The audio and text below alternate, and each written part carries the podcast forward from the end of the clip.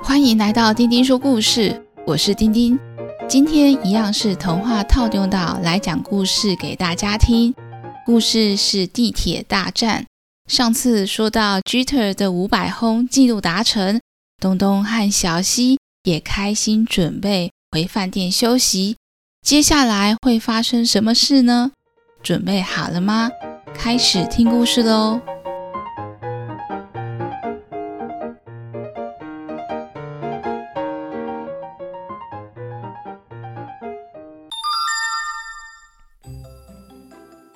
上次我们说到。Jeter 的五百轰纪录达成，大都会队气势如虹，最后以三比二赢得了比赛。东东、小西跟 Cheese 因为主场大都会队赢得了比赛，也都觉得非常开心。接着，他们一行人准备回饭店休息。就在准备踏出球场的时候，Matt 先生神色慌张的把东东他们拦下来说。东东侦探，请等等我！我刚刚发现记录球被调包，已经不是当初 Jeter 打出全垒打的那颗球了。东东侦探，请你帮帮我，找找看那颗五百轰的记录球到底是被谁调包了。他们回到了贵宾室，刚才观赛时的所有成员都在，有记者小 B、知更鸟小兰、狮子辛巴、Mate 先生、Cheese、小西跟东东。东东问：“Mate 先生，请你说明一下，你是怎么发现记录球被人调包的呢？”当辛巴把记录球给我，我想说贵宾室的人很少，而且都值得信任，我就暂时把球先放在贵宾室的展示架上，想说等球赛结束之后再把球转交给 Jeter。没想到我从展示架拿下来的时候，发现架子上的球竟然完全没有被打击过的痕迹。这才发现的。哦，我就知道事情并不单纯。辛巴去接球，把记录球拿给 Matt 先生的时候，说不定就把球调包了。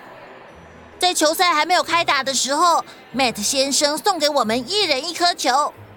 辛巴，应该是你拿你那颗新的球跟记录球交换了吧？怎么可能？我把球交给 Matt 先生的时候，有告诉他记录球被我勾破了一条缝线。那是因为我接球的时候爪子伸出来，不小心勾破了。嗯，没错，我的确也看到球上有条缝线被勾破了，但是展示架上面的球缝线却是完好如初。我觉得不对劲，所以才马上把贵宾室的大家都集合起来，请东东侦探帮忙看看球到底跑哪里去了。而且我是最没有犯罪动机的人啊，因为如果我想要那一颗记录球。我可以直接把球拿走，不用归还给选手。我是 Jeter 的超级球迷，对我来说，能接到这一颗球就已经很有纪念意义，所以我才会想要把球归还。嗯，辛巴先生说的没错，棒球赛的规矩是，观众如果接到打击出去的球，那颗球呢就属于那位观众的，是可以不用归还的。辛巴愿意把球还给 Jeter，真的是很感谢他。哎，我说 Cheese。你不要没有证据就在那边乱推敲、乱指控。我相信辛巴先生这么有魅力的狮子，才不会做出那种事情来。东东思考着，记录球一直都放在贵宾室的展示台上，而贵宾室也不是一般人可以随便进出，所以可能把球调包的人一定是曾经在贵宾室的人。那到底会是谁呢？谁有动机把球调包呢？辛巴突然想到了一件往事，他说：“东东侦探，虽然我不是侦探，却是大都会队的资深球迷。如果说到犯罪动机，小 B 记者是最有可能的。十多年前，小 B 记者还是职棒选手，他是当时的明星游击手，比 Jeter 还要出名。我也很喜欢他。”但是没想到，就在他敲出四百轰的那一场球赛，当时还是三垒手的 Jeter 为了抢接一个内野飞球，撞上了小 B。因为两个人的体型差太多，造成小 B 严重受伤，再也无法上场。这在当时还是一则大新闻呢。等等，拿走记录球会让选手感到非常失望难过。我曾经身为职棒选手，是不可能会做出这种事情的。小 B，你以前是职棒选手，当初比赛刚达成四百支全垒打，生涯四百支以上的全垒打是很难得的记录，却遇到受伤无法再上场。刚刚有听你提到，你、小兰小姐和 Jeter 三个人是好朋友，你会受伤还是好朋友害的，心里应该很不好受吧？没办法继续打心爱的棒球，说不难过是骗人的。所以我就转换跑道当了职棒记者，继续从事跟职棒有关的工作啊。这个时候，小西质疑的问：“会不会是 Jeter 今天五百只全垒打打破了你的记录，让你心生嫉妒，所以就把记录球调包了呢？”受伤以后，我和 Jeter 依然是好朋友，只是工作忙，我们变得不常联络。我已经从选手转换成粉丝的心态，一直在为 Jeter 加油。我才不会做什么掉包球的事情呢。而且这场球赛，身为记者的我很忙碌，在贵宾室的时间你们也都在啊，我哪有时间掉包球啊？东东听完了小 B 的回答，转身问了知更鸟小兰小姐：“小兰小姐，同样身为 Jeter 的好朋友，为了可以亲眼看到 Jeter 的第五百支全垒打。”你还难得亲自来球场观看比赛，可是，在第七局，大家都去恭喜和看 Jeter 访问的时候，我记得当时的贵宾室只有你一个人没去。那段时间，你应该都是一个人在贵宾室吧？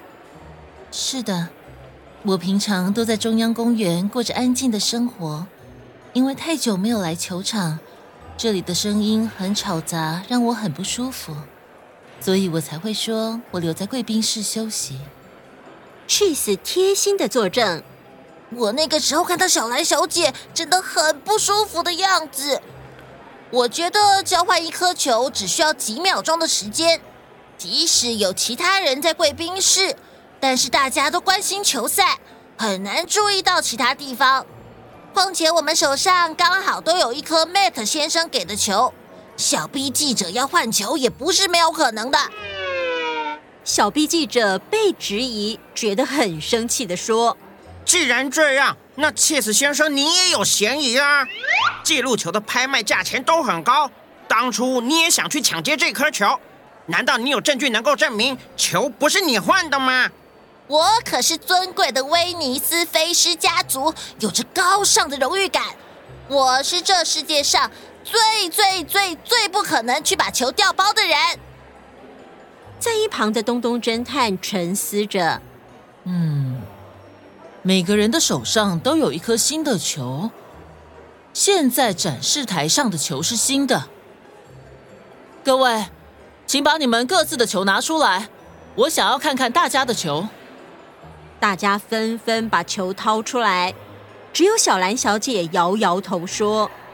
嗯，抱歉，我因为身体不舒服，去厕所的时候粗心的把球忘在厕所里，想到再回去拿的时候，球已经不见了。东东转头跟 Mate 先生小声询问了几个问题之后，Mate 先生便匆匆的离开现场。东东向大家宣布：“我知道凶手是谁了。”是谁？就是知更鸟小兰小姐。什么？因为在场只有你一个人，唯一有一段时间自己待在贵宾室，而且你手上并没有 Matt 先生发给大家的那颗球，其他人手上的球看起来都是新的，没有错。每颗棒球都长得一样，我只是弄丢了 Matt 先生给我的球，你怎么可以直接说调包的犯人就是我呢？不是每颗棒球都一样。在有可能创下纪录的那一天，比赛用球会做上特别的记号。创纪录的选手上场前都会换球使用。像今天只要是 Jeter 上场打击，裁判都会更换用球，而且怕打出界外球，还需要准备很多颗。每颗球都会有一个编号。而我看到 Matt 先生给我们球的时候，装球的提篮上标注了。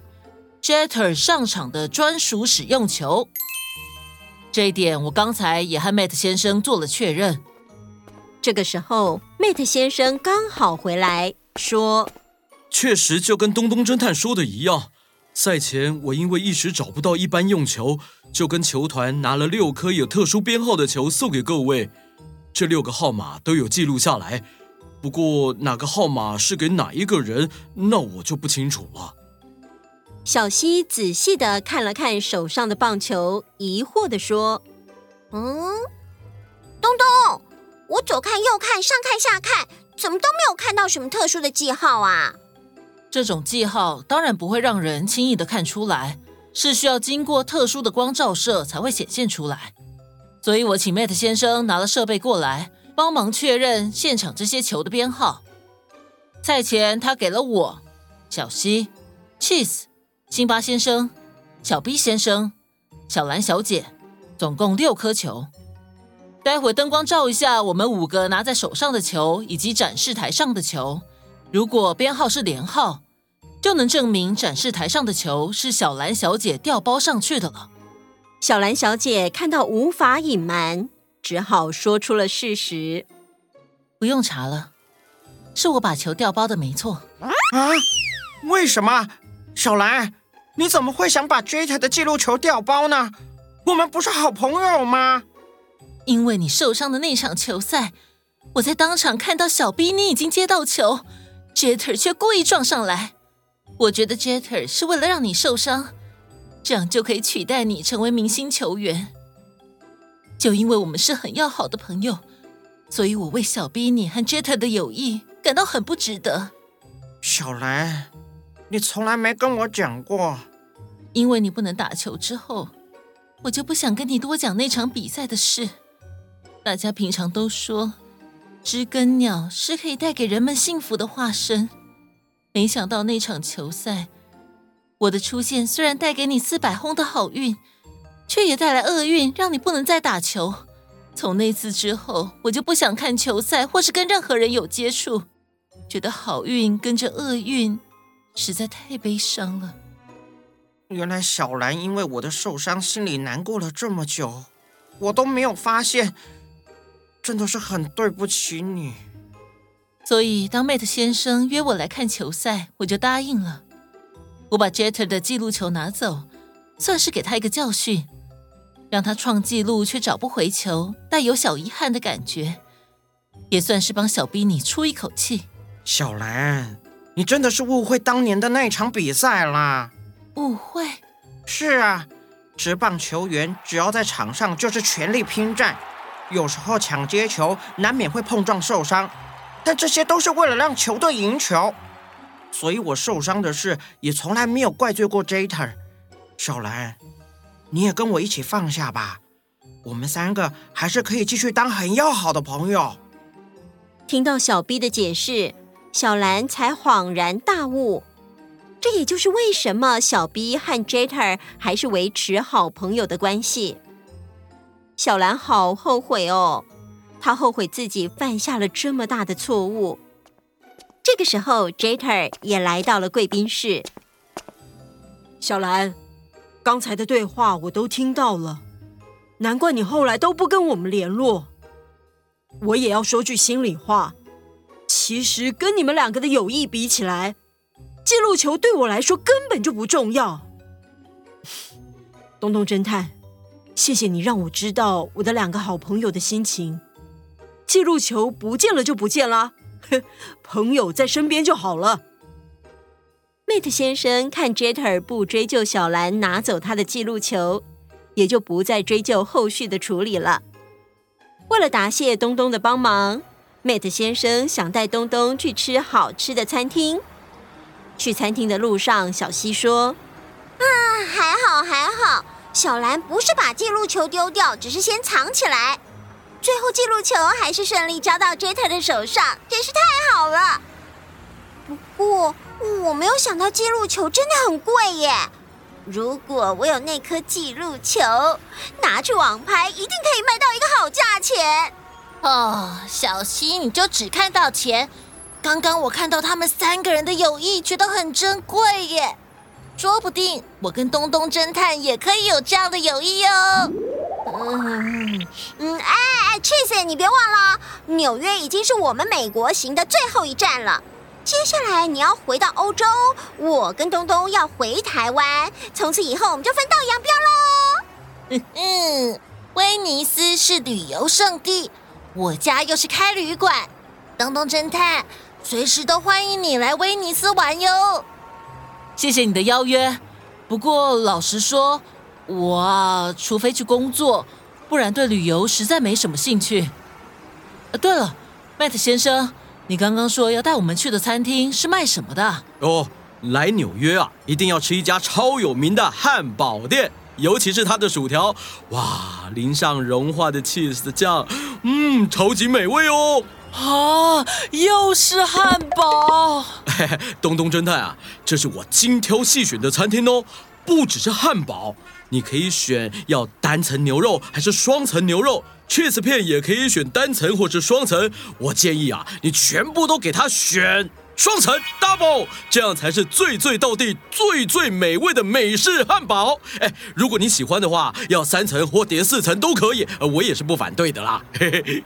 哦不，多层汉堡的打击，啊，我的名字叫 cheese，也爱吃 cheese。东东侦探，你点的双层牛肉和双层 cheese 都给我，你是汉堡面包就好了，太棒了，Go Go Go！就这样，东东侦探的美国行用汉堡大餐画下了完美的句点，结束。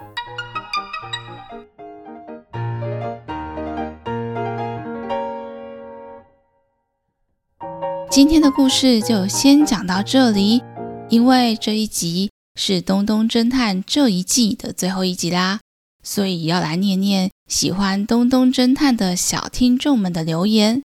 妞妞说：“好好听，《东东侦探》好好听哦，多一点，给你一千颗星星。”哈卡西说：“东东侦探的故事超棒的啊！”